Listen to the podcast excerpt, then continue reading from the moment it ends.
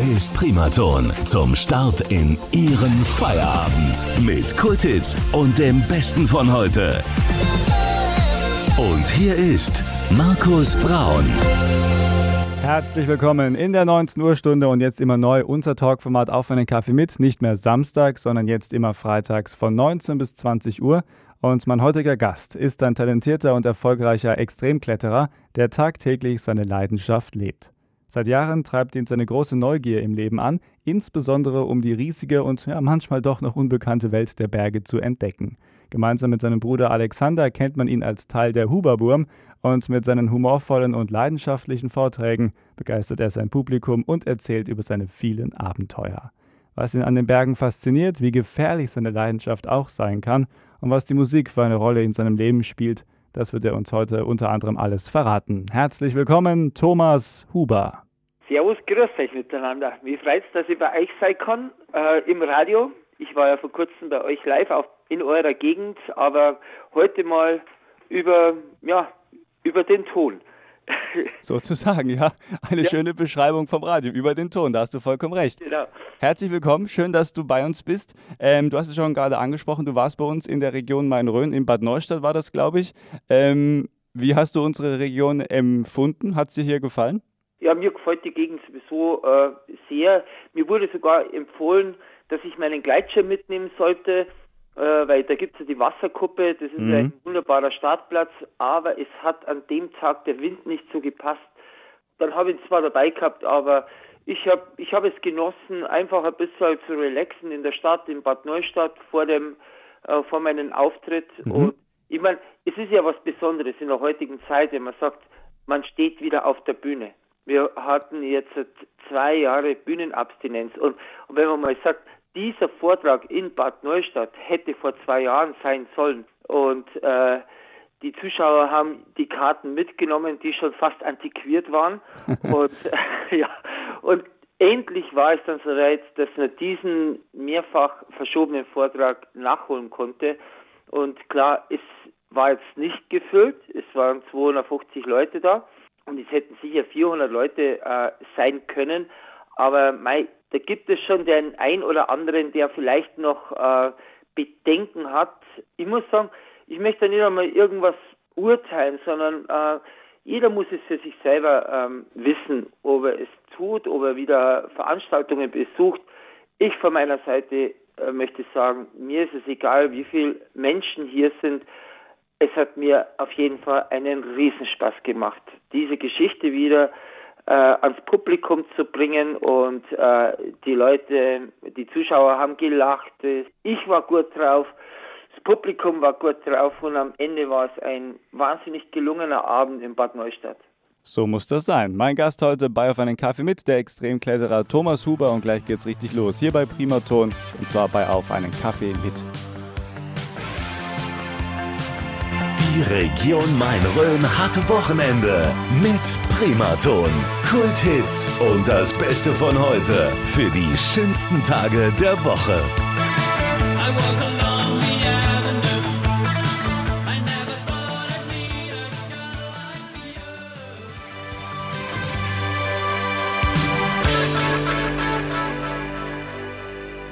So klingt Primaton mit der neuesten Ausgabe unseres Talkformats auf einen Kaffee mit. Und heute freue ich mich sehr, eine richtige Legende bei mir zu Gast, und zwar der Extremkletterer Thomas Huber. Thomas, ich grüße dich.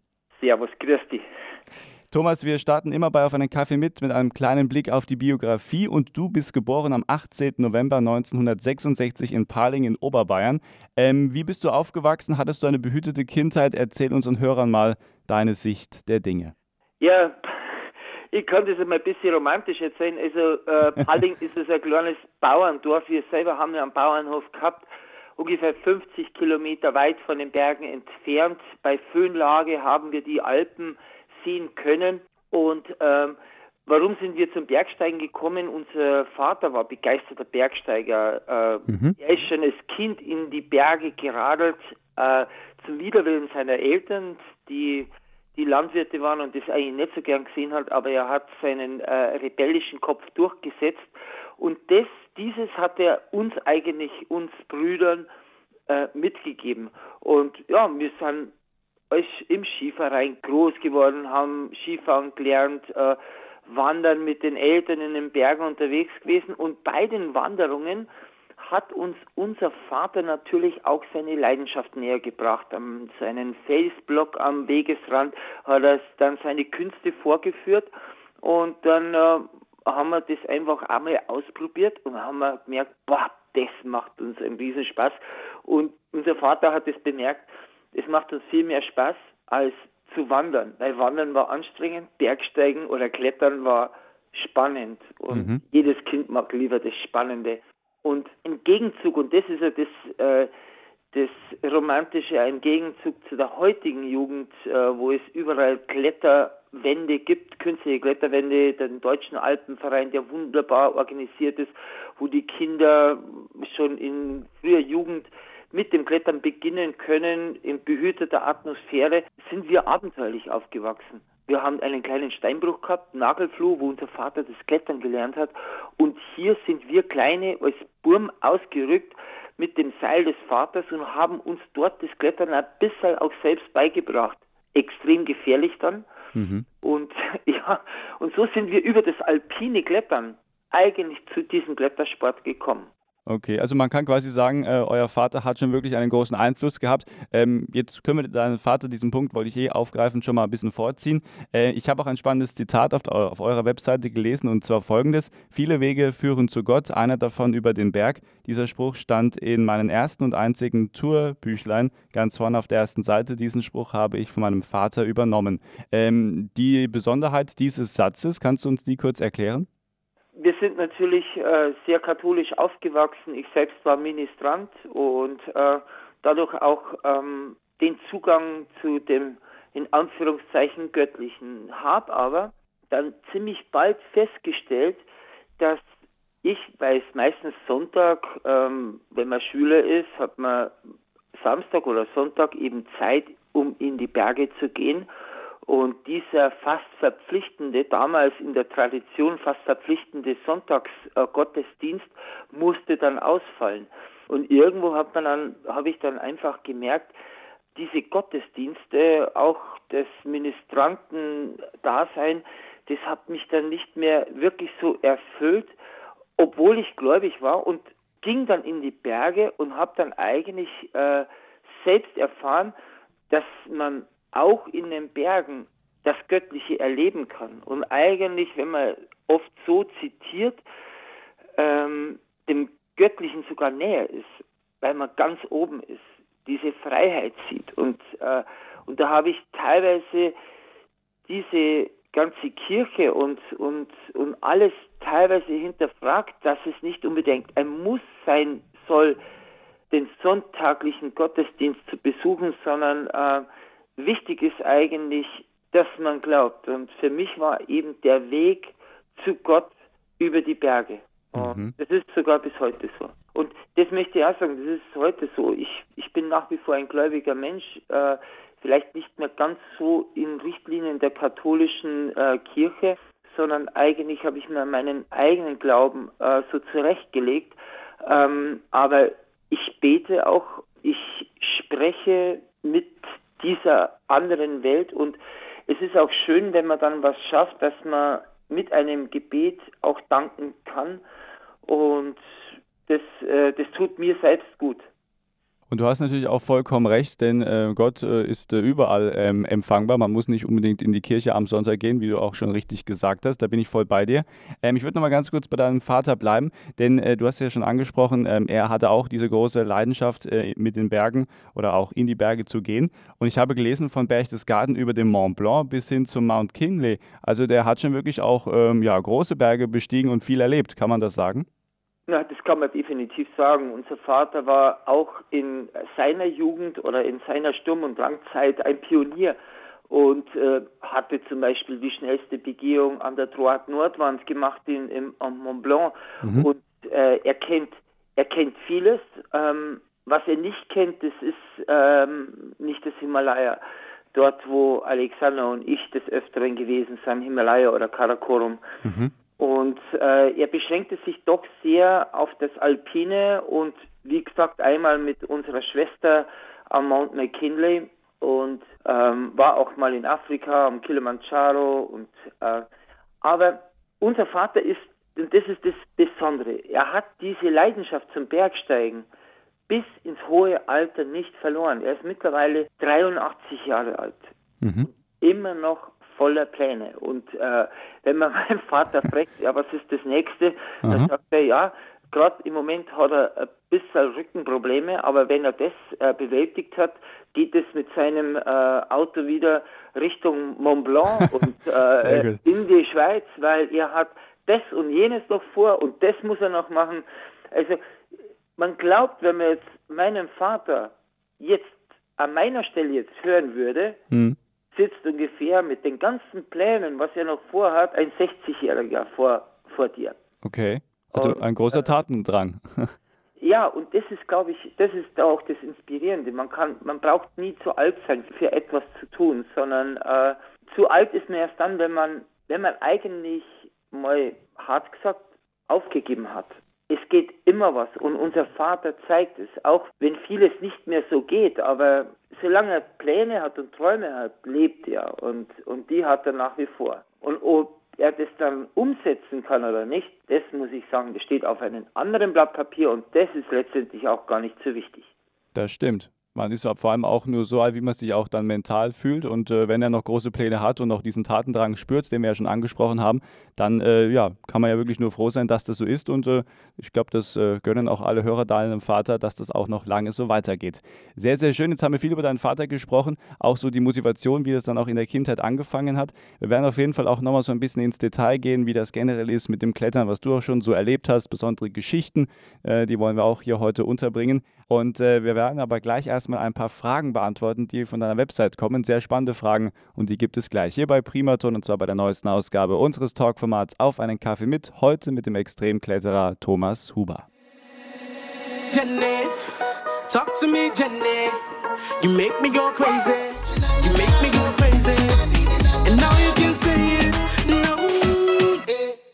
So klingt Primaton mit 80ern, Kulthits und dem Besten von heute und wir sind mittendrin in der neuesten Ausgabe unseres Talkformats Auf einen Kaffee mit, heute mit dem Extremkletterer Thomas Huber. Thomas, schön, dass du da bist.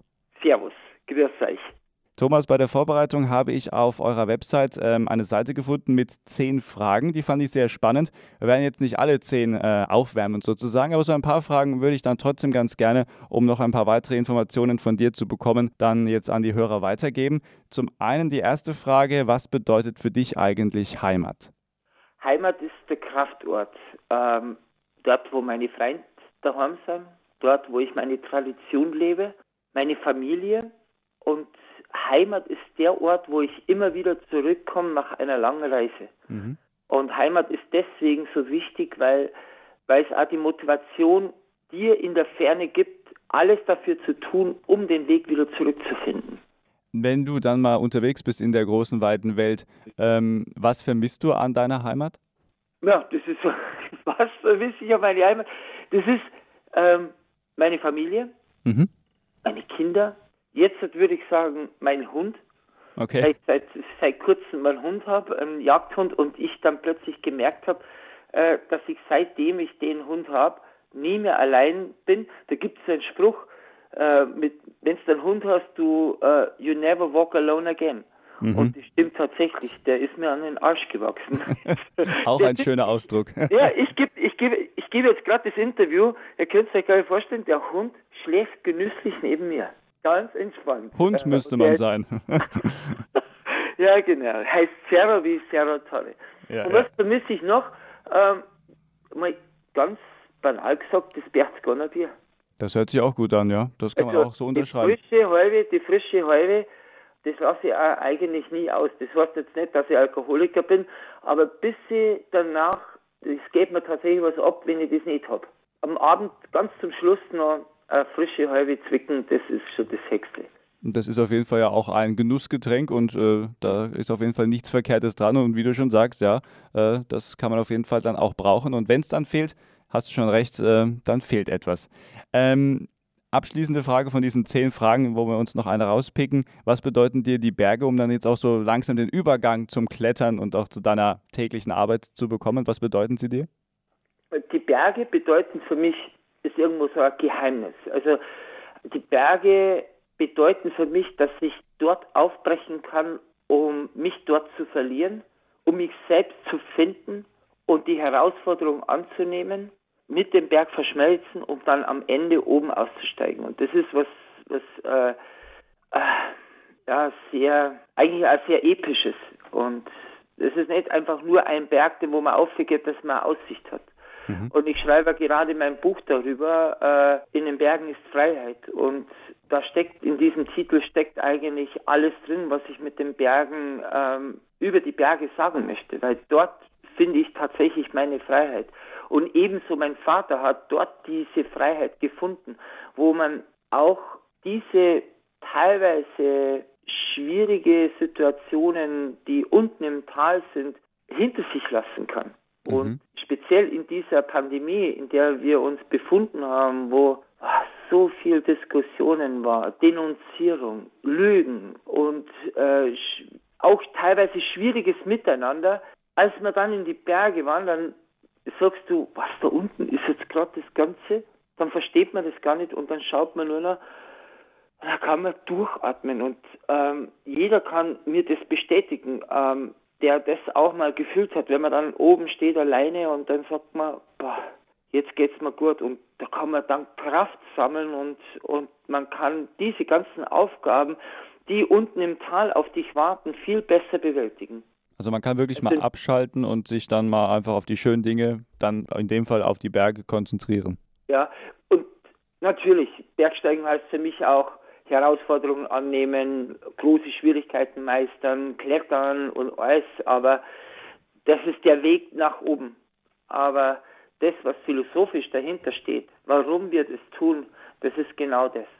Mein Gast heute bei Auf einen Kaffee mit, der Extremkletterer Thomas Huber. Und in der nächsten halben Stunde geht es natürlich weiter mit ihm. Und wir klären natürlich auch unsere Genussfrage Musik, denn auch Thomas hat heute einen ganz besonderen Song mitgebracht. Und wir gehen nochmal aufs Klettern ein. Also die nächste halbe Stunde lohnt sich auch hier bei Primaton bei Auf einen Kaffee mit. Jetzt immer am Freitagabend von 19 bis 20 Uhr.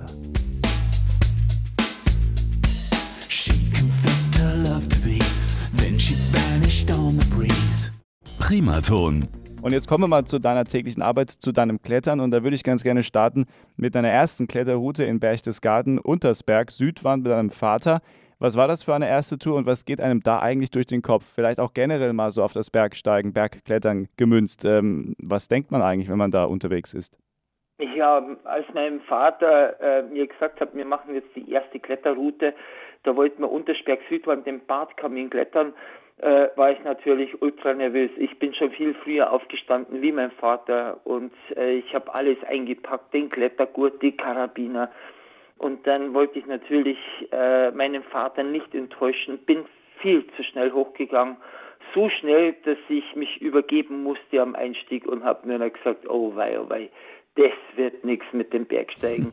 War okay. natürlich erstmal vollkommen enttäuscht. Mein Vater hat mich dann an die Schulter geklopft. Ich kann wirklich sagen, es ist keine Geschichte. Ich habe das im Buch auch geschrieben. Das ist noch so bildlich da. Er hat gesagt, ah Thomas, du bist einfach nur schnell gegangen. Es ist zu warm. Wir gehen jetzt nicht den schwierigen Badkamin, wir gehen ganz normal die Südwand. Und äh, wir sind da durch die Südwand im dritten Schwierigkeitsgrad hochgestiegen. Es hat mir riesig Spaß gemacht und vor allem war ich dann mächtig stolz auf mich selber, jetzt nicht über den Wanderweg am Gipfelkreuz anzukommen, wo viele der Wanderer waren, sondern als ich mit einem Kletterhelm geklimper am, am Klettergurt hängen, was mit dem mit die Karabiner, dann mit meinem Vater da hochgestanden will, habe ich gesagt, so, schau her, ich bin da von da unten gekommen. Und als kleiner Bub freut man sich halt da schon ganz gewaltig. Und das war auch gleichzeitig der Beginn einer unglaublichen Leidenschaft äh, auf der Suche nach dem Abenteuer. Und das hat unser Vater eigentlich, ähm, es sagt es auch auf den Vorträgen, also unser Vater hat uns eigentlich die Tür aufgemacht zu diesen Bergen, zu diesen Abenteuern. Er hat uns äh, wahnsinnig viel gelernt, in diesen Bergen zu bestehen. Aber dann sind wir es Brüder auf diesen Weg selbstständig gegangen, später dann. Mhm. Und was ich auch besonders fand, äh, ich habe euch auch schon in den letzten Jahren immer wieder mal verfolgt. Äh, das Tolle ist ja auch, dass äh, du quasi mit deinem Bruder diese Leidenschaft teilst, weil das ist ja dann manchmal, wenn man auch dann Geschwister hat, da gibt es unterschiedliche Leidenschaften, unterschiedliche Hobbys, aber ihr habt quasi das ähm, ja, gleiche Hobby gefunden, die gleiche Leidenschaft. Das ist ja auch besonders. Wie unterstützt dich dein Bruder? Wie ist da diese Chemie bei euch? Braucht man auch kein Blatt vom Mund nehmen. Also und ich glaube, jeder, der uns kennt, weiß, dass wir ein Spitzenteam sind, aber mit einigen Höhen und Tiefen. Ähm, in der Jugend waren wir natürlich ein eingeschworenes Team. Dann in der Studienzeit ähm, hat sich das etwas auseinanderdividiert, waren dann auch auf Expeditionen und dann gab es einen Moment, wo Alexander gesagt hat, er hat die Nase voll vom Expeditionsbergsteigen. Ich war erfolgreich in dieser Sparte. Alexander ging zurück mehr in den Klettersport und dann haben sich eigentlich unsere Wege getrennt. Da hat es dann auch teilweise mal Differenzen gegeben, wie es ganz normal war unter Brüdern. Und dann hat sich aber dann irgendwann im Laufe der Zeit unsere Wege wieder ähm, sind zusammengeführt worden und jetzt in der letzten Zeit, äh, seit der Pandemie, wo wir wirklich aufeinander angewiesen waren, mhm. hey, jetzt, jetzt gehen wir sowieso nicht mehr weg. Also Alexander, jetzt machen wir wirklich was miteinander. Seitdem passt kein Blatt Papier mehr zwischen uns. Also Sehr schön. beste Freunde, bestes Team. Und jetzt schaut es so aus, dass wir eigentlich alles miteinander besprechen, alles gemeinsam angehen und ähm, ja, und es rennt richtig gut. Vor allem emotional rennt es gut. Und so muss es, glaube ich, auch sein, weil äh, was man auch schon von anderen äh, Bergsteigern oder Extremkletterern hört, man muss sich auf jeden Fall auch auf den anderen verlassen, weil sonst funktioniert äh, diese Leidenschaft, dieser Sport auch definitiv nicht. Ähm, wir werden gleich nochmal vielleicht so, weil wir können jetzt nicht alle Routen leider aufzählen, das sind sehr, sehr viele, aber vielleicht nochmal so ein paar Highlights, die du auch erlebt hast, äh, vielleicht positive, aber auch negative, würden wir gleich nochmal aufgreifen. Aber vorher mal so eine ganz laienhafte Frage, damit sich auch äh, der ein oder andere Hörer das mal besser vorstellen kann. Wenn ich jetzt sage, ich möchte so einen Berg, wie jetzt den Mont Blanc zum Beispiel, besteigen, einsteigen. Ähm, wie bereitet man sich da vor? Ist das monatelanges Vorbereiten, jahrelanges Vorbereiten, vielleicht mit kleineren Routen, wo man sich dann so herantastet? Ähm, nehmen uns mal so ein bisschen mit, um das mal kurz und kompakt zusammenzufassen. Okay, jetzt nehmen wir, jetzt nehmen wir vor, du bist ein Laie und mhm. möchtest auf den Mont Blanc steigen. Ja. Äh, über, es kommt immer darauf an, über welche Route. Aber jetzt gehen wir mal vom, von der schwierigsten Route oder einer der schwierigsten Routen, dem Freuny-Pfeil, und bist noch ein Laie. Dann bedarf es eine Vorbereitung von zig Jahren. Mhm. Es kommt immer darauf an, welchen Weg du gehst. Und äh, wenn ich habe jetzt schon als Bergsteiger, der das ganze Leben lang unterwegs ist, mich vorbereite auf eine extremste Wand im Karakorum, dann schaue ich mir die Wand an, welche ähm, Fähigkeiten muss ich da abrufen? Ist es mehr konditionelle Fähigkeiten oder liegt es mehr im technischen Bereich?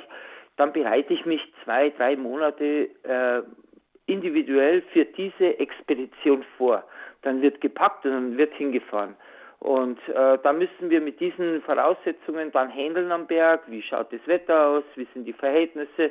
Und dann äh, muss man abwägen, ob man das Risiko eingehen kann, in die Wand zu steigen. Es ist immer ganz schwierig, jemand zu empfehlen, ähm, wie lange brauchst du, um den zehnten Schwierigkeitsgrad zu klettern. Kletterst du schon neuner, brauchst du bloß noch ein halbes Jahr, dann schaffst du einen Zehner.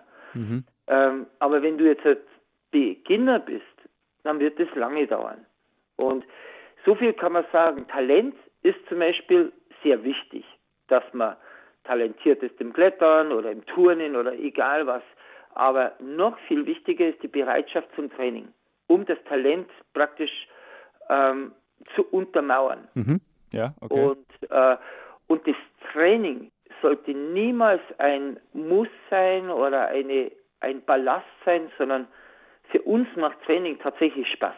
Also wir haben eine Freude am, am Training und ich konnte sogar so weit gehen, wenn wir mal aufgrund von sehr vielen Terminen nicht mehr trainieren können, dann fühlen wir uns auch ziemlich matt und äh, also wir, wir haben schon ein bisschen so ein kleines Suchtproblem, ja. Okay. Dass der Körper es braucht, dass er seine Belastung einfordert.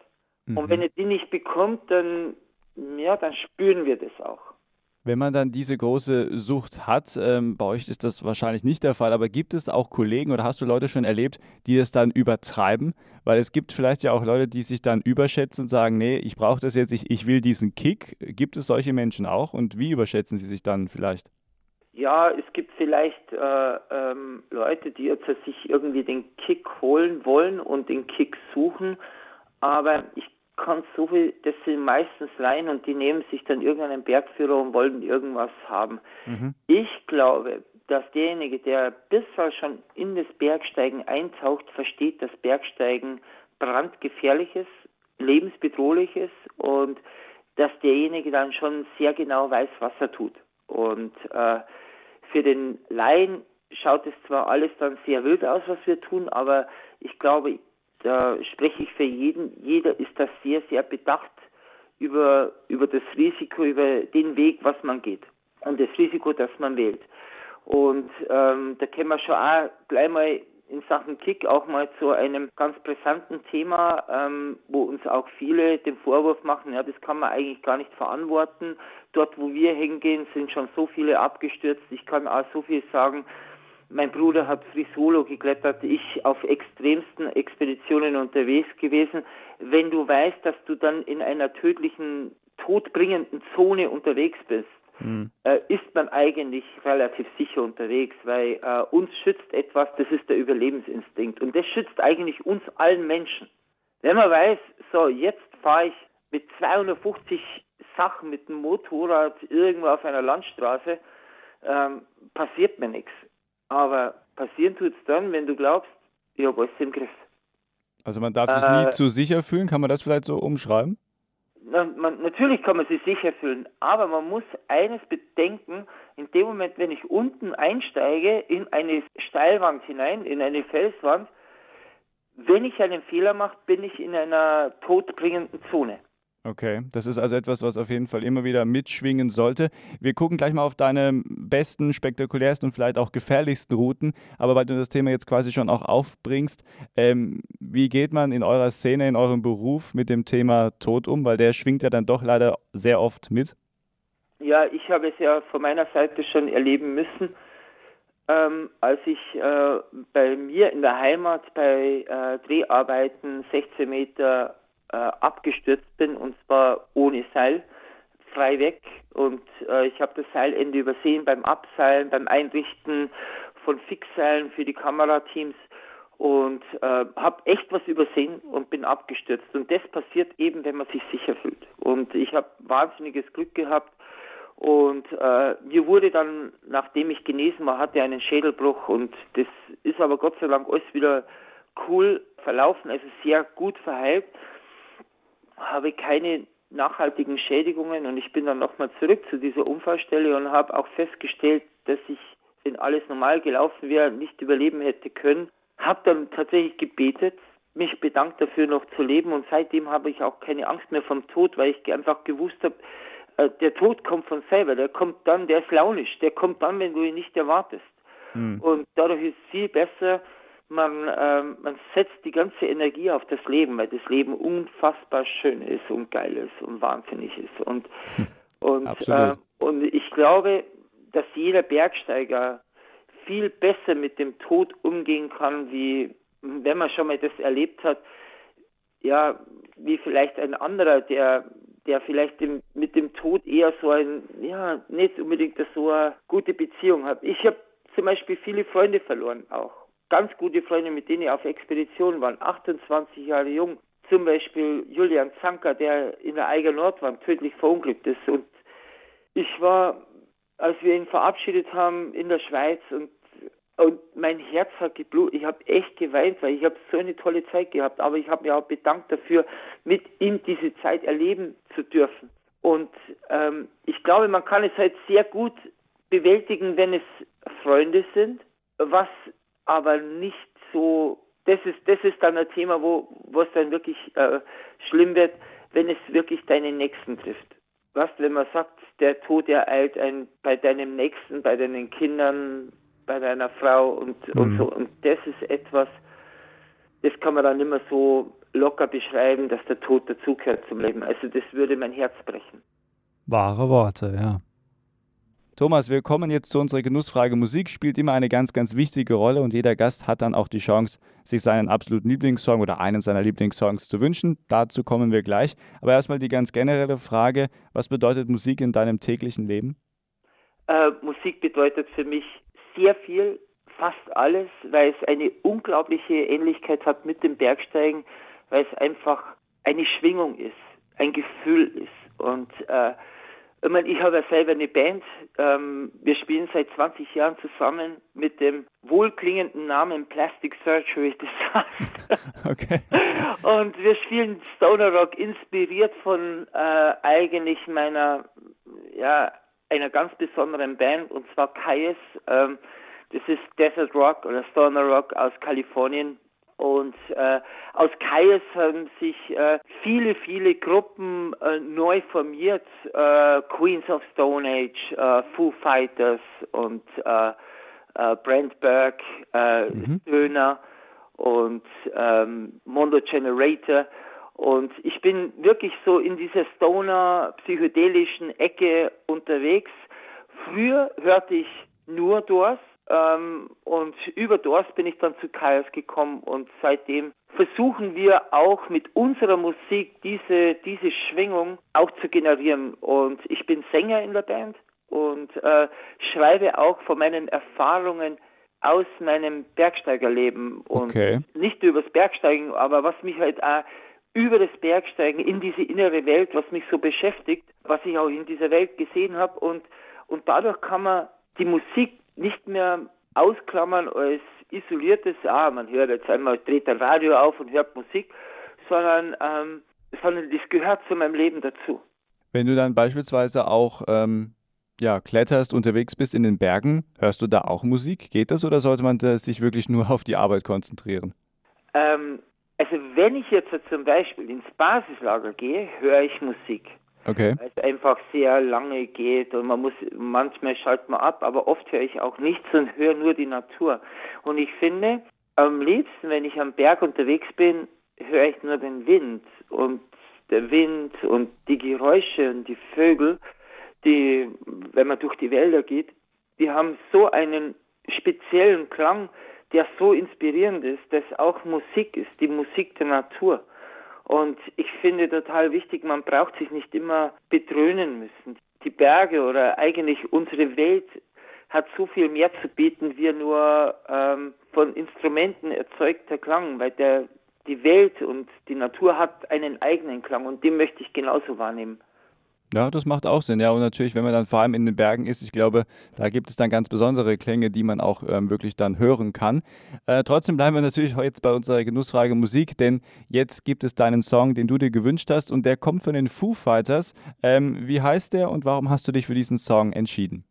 Ja, der kommt von Foo Fighters, äh, eine eine Spitzenband, die jetzt auf Welttournee auch gewesen wären, wenn nicht ihr Schlagzeuger gestorben wäre. Und äh, ihr Song heißt Everlong. Und ich finde Everlong eines der genialsten Songs des ganzen Rock'n'Rolls. Und äh, da mache ich die Augen zu und, und mit diesem Song kannst du alles erleben, was man sich nur wünschen kann. Dann würde ich vorschlagen, hören wir uns den jetzt auch komplett an, hier in der Primaton-Sendung auf einen Kaffee mit. Und du, lieber Thomas, darfst den jetzt auch selber anmoderieren. Bitteschön. Also, Servus, das ist der Thomas. Ich liebe den Rock'n'Roll und Foo Fighters eine der grandiosesten Bands. Und jetzt kommt für euch von mir Everlong, eines der geilsten, wahnsinnigsten Songs auf dem Rockplaneten.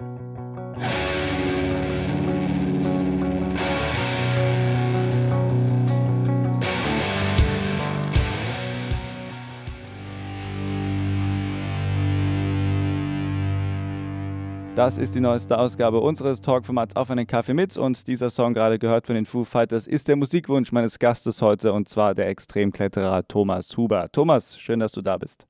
Schön, dass ich bei euch sein kann. Thomas, so langsam aber sicher neigt sich leider die Zeit unseres Gesprächs schon dem Ende entgegen, aber wir müssen noch auf jeden Fall zwei wichtige Punkte unterbringen. Euren Spitznamen, wie ihr eigentlich dazu gekommen seid, auch quasi eure Marke, darüber gleich. Aber jetzt erstmal der Blick auf ja, die spektakulärsten, die vielleicht gefährlichsten oder auch die erinnerungsträchtigsten Routen, die du so in deinem Leben erlebt hast. Ähm, natürlich kann man auch viel googeln und auch auf eurer Website gucken, wo waren sie denn schon unterwegs, die Huberburm. Aber vielleicht nochmal so aus deiner persönlichen Sicht und vielleicht auch mit Infos, die man jetzt noch nicht irgendwo nachlesen kann im Internet. Was waren denn so besondere Momente, besondere Routen, wo du sagst, ja, das ist auf jeden Fall ein bleibender Eindruck? Ja, wir waren ja auf der ganzen Welt unterwegs und es würde jetzt wirklich den Rahmen springen. Also wenn ich äh, eine Route hernehme aus Amerika oder in Patagonien, Arktis, Antarktis, Asien. Ähm, ich möchte vielleicht sagen, die eine Route, die mir am meisten im Gedächtnis geblieben ist, war tatsächlich unsere erste Erstbegehung, weil damit wurde der Schritt getan in unsere Welt, dort, wo wir hingehen wollten. Und es war die Rauhnachtstanz eigentlich in der heutigen Zeit unspektakulär, nur im siebten Schwierigkeitsgrad und doch war es für uns bahnbrechend. Unsere Mutter Alexander 15, ich 17 hat uns reingefahren, weil wir äh, keinen Führerschein hatten und sind aufgestiegen. Natürlich mit dem Versprechen unserer Mutter, auf keinen Fall irgendwas zu riskieren. Und dann sind wir in einen in Plattenpanzer eingestiegen, äh, ohne Bohrhaken, teilweise ungesichert, den siebten Schwierigkeitsgrad geklettert und ähm, diese Route hat lange Zeit auf eine Wiederholung warten müssen, weil sie ja nicht zum Absichern war. Aber da haben wir schon gezeigt, was eine Huberburm-Route ist, dass man sich auf eine Huberburm-Route richtig vorbereiten muss. Und jetzt gleich zu unserem Spitznamen da ist plötzlich dieser Name Hoverburm in die, ja, zu den Bergsteigern gekommen. Dann haben wir unsere erste Erstbegehung gemacht, dann kam die zweite und dann ist plötzlich gesagt worden, hasch auf Zeiten D2, die Huberischen, die Huberbrüder, die Huberburm, die sind richtig gar unterwegs, also richtig zornig unterwegs in den Bergen, zornig, Aha. dass wir uns auch viel zutrauen und man muss sich auch viel zutrauen, so eine Route, die wir da erst begangen haben, auch zu klettern. Und dann kam dann plötzlich dieser Mythos, boah, die Huberburm sind wieder unterwegs. Und irgendwo war dann so der Huberbaum schon gleichzeitig ein Stempel dafür, ja, Huberbaumrouten, da muss man die Hosen schon ganz schön runterziehen. okay, das ist nichts für schwache Nerven, nichts für Anfänger. Da, da muss genau. ich schon was auf dem Kasten haben. Ah, cool, ja, sehr schön. Ähm, und also so, so simpel ist es äh, gekommen. Und okay. äh, früher waren wir die Rielburm, weil wir aus dem Bauernhof Riedel, äh, das war unser Bauernhofname, Riedelburm, mhm. aber aus Riedelburm kam dann ziemlich schnell die Horberburm. Mhm. Und äh, später kam dann irgendwann einmal auch das Logo hinzu, unsere beiden Originalhandabdrücke. Und ja, aus dieser Geschichte der Horberburm, von dem, dass das irgendwie so ein Prädikatssymbol ist einer saftigen Kletterroute, ist dann auch irgendwo unser Markenzeichen einer Seilschaft geworden. Mhm. Das tragen wir bis heute noch, obwohl wir jetzt schon älter sind, ja, ich 55, Alexander 53, macht uns dieser Name dann doch noch jung.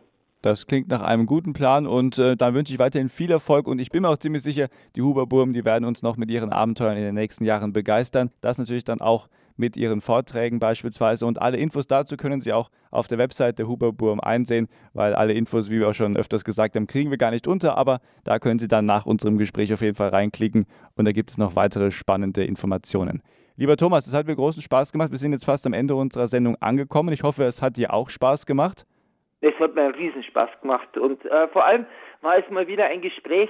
Äh, normalerweise rede ich nur von den Bergen, was wir geschafft haben, aber wir haben, glaube ich, heute schon auch ein Gespräch geführt, wo es mehr in die Tiefe gegangen ist oder was das, was die Berge aus mir gemacht haben. Und es ist eigentlich viel mehr wie nur auf einen Berg zu steigen und am Ende sagen zu können, ich habe diese Route geschafft, ich habe dahinter einen Haken gemacht. Ähm, sondern dieses Bergsteigen, diese Herausforderungen, die machen aus dir einen ganz anderen neuen Menschen. Und das ist irgendwie, was mich so begeistert.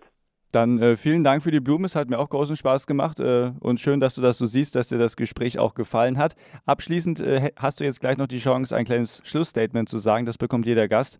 Das, was dir noch wichtig ist, das, was du noch loswerden möchtest, kannst du da noch sagen. Meine abschließende Frage wäre aber noch, was wünschst du dir für die Zukunft und gibt es vielleicht auch noch so ja, eine Route, einen Berg, den du unbedingt nochmal besteigen möchtest? Ja, äh, was ich mir in der Zukunft wünsche, dass ich gesund äh, bleibe, meine Menschen, mein Umfeld gesund ist und dass wir immer das Beste machen können aus der Situation. Und äh, ja, dann würde ich mir auch noch wünschen, mehr Frieden auf der Welt und dass wir uns eigentlich den wichtigen Themen widmen, dass auch unsere Kinder eine Welt haben, die noch lebenswert ist. Mein Gast heute bei Auf einen Kaffee mit Thomas Huber. Vielen Dank für dieses schöne Gespräch und äh, für alle neuen Projekte weiterhin viel Erfolg und komm gerne mal wieder, wenn du nochmal Lust hast, über verschiedene Sachen zu sprechen. Wir haben immer gerne ein Plätzchen für dich. Danke, vielen Dank. Also macht es gut und Servus miteinander. Servus, lieber Thomas. Ja, was für ein schönes Gespräch und das gibt es demnächst auch bei uns zum Nachhören auf der Website. Und in der kommenden Woche sind wir dann auch schon wieder zurück mit einer neuen Ausgabe von Auf einen Kaffee mit, jetzt immer am Freitagabend von 19 bis 20 Uhr. Schönes Wochenende, gleich nach 20 Uhr wieder 80er Kulthits und das Beste von heute. Und jetzt Kylie Minogue.